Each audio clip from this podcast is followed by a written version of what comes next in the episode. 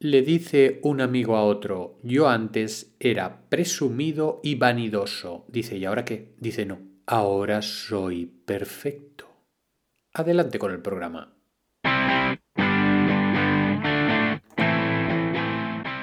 Estáis escuchando el podcast de Psicología, Comunicación y Crecimiento Personal de Joan Contreras. Bienvenidos.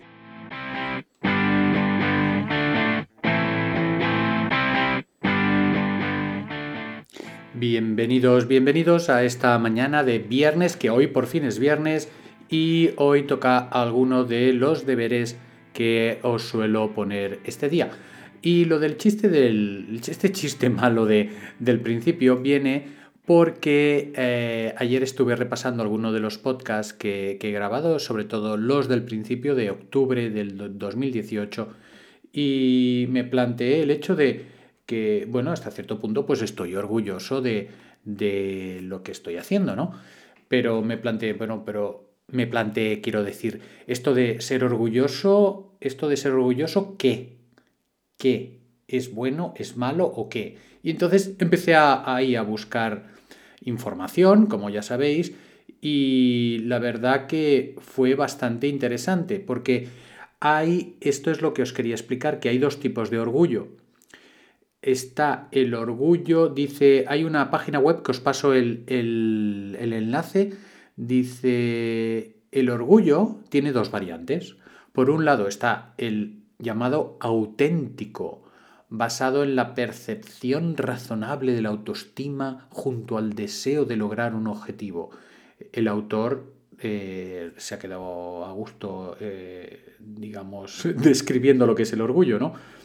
Dice, lo sientes, ahora, ahora se explica mejor, dice, lo sientes cuando piensas que tuviste éxito debido a tu trabajo duro. Es decir, que el orgullo cuando resulta que lo tienes cuando es por un trabajo duro, pues es correcto, es bueno. ¿eh? Es lo que dice eso de la percepción razonable de la autoestima junto al deseo de lograr un objetivo que esto es como mucho más rimbombante y mucho más difícil de entender. Es decir, tú haces un trabajo y te sientes orgulloso porque te has esforzado y estás orgulloso de ello. Pues perfecto, eso ya funciona bien.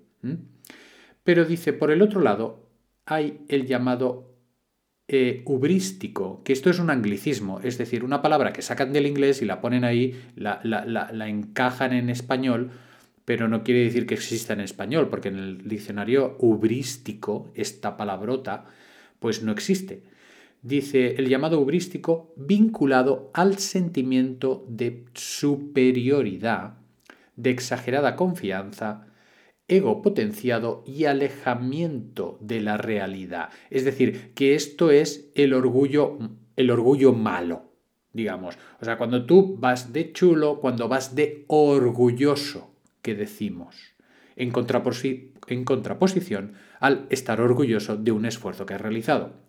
En este segundo caso, dice el autor del artículo, en este caso crees que lograste un objetivo por lo que eres.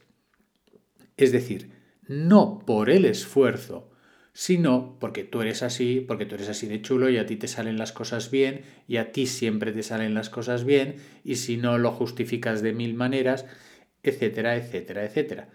Es decir, que ir de chulo o ir de orgulloso, pues es la parte negativa de, este, de este, esta característica, que es el orgullo, de la que yo dudaba en, en este sentido. Mm, aquí hay otra cita que he encontrado de Khalil Gibran, que es un autor oriental, que dice la frase, la generosidad es dar más de lo que tú puedes y el orgullo es tomar menos de lo que necesitas. Entonces, en esta frase, la primera no es que estuviera yo muy de acuerdo o no, no he entendido bien el significado, porque eso de dar más de lo que tú puedes dar, pues no sé, suena un poco así, un poco raro. Pero en la segunda parte sí que estoy totalmente de acuerdo, porque dice, el orgullo es tomar menos de lo que necesitas, porque tú crees, pues eso, que, que, no necesitas tanto, que ya lo tienes todo, vas de sobrado, que no necesitas a los demás. Yo creo que se refiere el autor en esta frase. ¿Por qué? Porque la persona orgullosa suele tener una, eh, ¿cómo os diría? Un aire de autosuficiencia, un aire de que no necesita a los demás, un aire de que... Y en realidad tú ves que los necesita o que nos necesita, ¿no? Pero ese aire, ¿no? Es ese punto de, soberbia, ¿no? De, también de, de, de estar por encima de los demás sin admitir que todos, absolutamente todos, tenemos las mismas necesidades. Necesidades afectivas, necesidades económicas, necesidades de conseguir pues unos objetivos, de ser feliz y el que se quiera poner ahí por encima de, los humanos, por decirlo así, pues allá él. Pero eh, eh, todos necesitamos de todos. Y el orgulloso muchas veces le cuesta, le cuesta. Entonces, como es viernes hoy, como es viernes, eh, vamos aquí a ver cómo hacemos los deberes. Porque el deber sería apuntar este fin de semana cinco cosas, cinco, ¿eh? Ni cuatro, ni tres, ni dos, ni una. Cinco cosas de las que me siento orgulloso o orgullosa. Pero no orgulloso porque me siento especial o eh, venido de la galaxia o porque yo tengo un don especial. No, orgulloso por el esfuerzo que he realizado. Y ahí está la clave del orgullo bien entendido. Cinco cosas. Y esto no acaba aquí. La otra tarea es poner dos cosas, dos cosas en las cuales yo creo que me siento orgulloso, pero, o sea, en el mal sentido, en el sentido más negativo, que me siento orgulloso porque yo soy especial, o me siento orgulloso porque resulta que sin esfuerzo hago esto, hago los otros y me siento como un poquito por encima de los demás. Y aquí, pues simplemente con una o dos cosas ya es suficiente. Y vamos a hacer ahora un pequeño momento de reflexión antes de los del cuenco y vamos a pensar sobre todo en este segundo apartado, a ver en qué me siento yo orgulloso. Y os doy cinco segundos. pero orgulloso en el sentido de que me siento especial o que me siento que de alguna manera yo puedo ser diferente a los demás y yo me siento como superior a los demás. ¿Me siento superior a los demás en algo?